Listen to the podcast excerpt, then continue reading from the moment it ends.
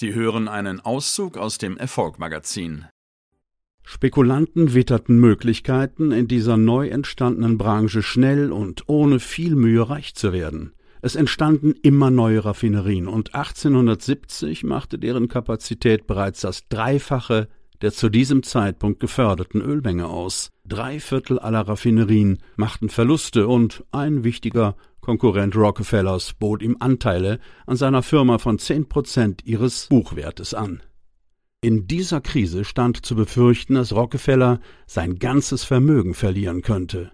Als optimistischer Mensch, der in jeder Katastrophe noch eine Chance erblickte, beklagte er sein Unglück nicht, sondern machte sich an eine gründliche Analyse der Lage.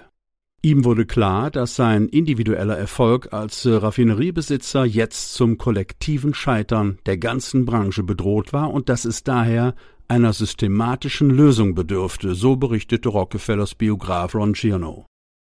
Rockefeller gründete eine Aktiengesellschaft, die Standard Oil Company, und setzte sich ein großes Ziel. Die Standard Oil Company wird eines Tages sämtliches Öl raffinerieren, und sämtliche Fässer herstellen. Sein Ziel war es, die gesamte Ölindustrie unter seine Kontrolle zu bringen. Er stattete sein neues Unternehmen mit dem damals unerhört großen Kapitalbetrag von einer Million Dollar aus und erhöhte diesen bald auf dreieinhalb Millionen. Er warb hervorragende Führungskräfte an und setzte auf Expansion, und das in einer Zeit der schwersten Krise. Es war ein Zeichen für Rockefellers Selbstvertrauen, dass er zu einer Zeit, da die Branche am Abgrund stand, Führungskräfte und Investoren dieser Güteklasse zusammenbrachte. Es war, als ob die allgemeine Niedergeschlagenheit seine Entschlossenheit gerade wachsen ließ. So Ciano. So unterscheiden sich Gewinner von Verlierern. Dies ist der entscheidende Unterschied zwischen Siegern und Verlierern.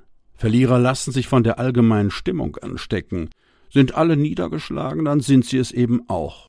Gewinner sehen die Wirklichkeit anders. Sie sehen die Chancen in einer schwierigen Situation und konzentrieren sich zu 100 Prozent darauf, diese Chancen wahrzunehmen. Sie wissen, dass man gerade in verzweifelten und sehr unsicheren Situationen sehr günstig einkaufen kann. Andere Firmen, Aktien oder auch Manager und Fachkräfte.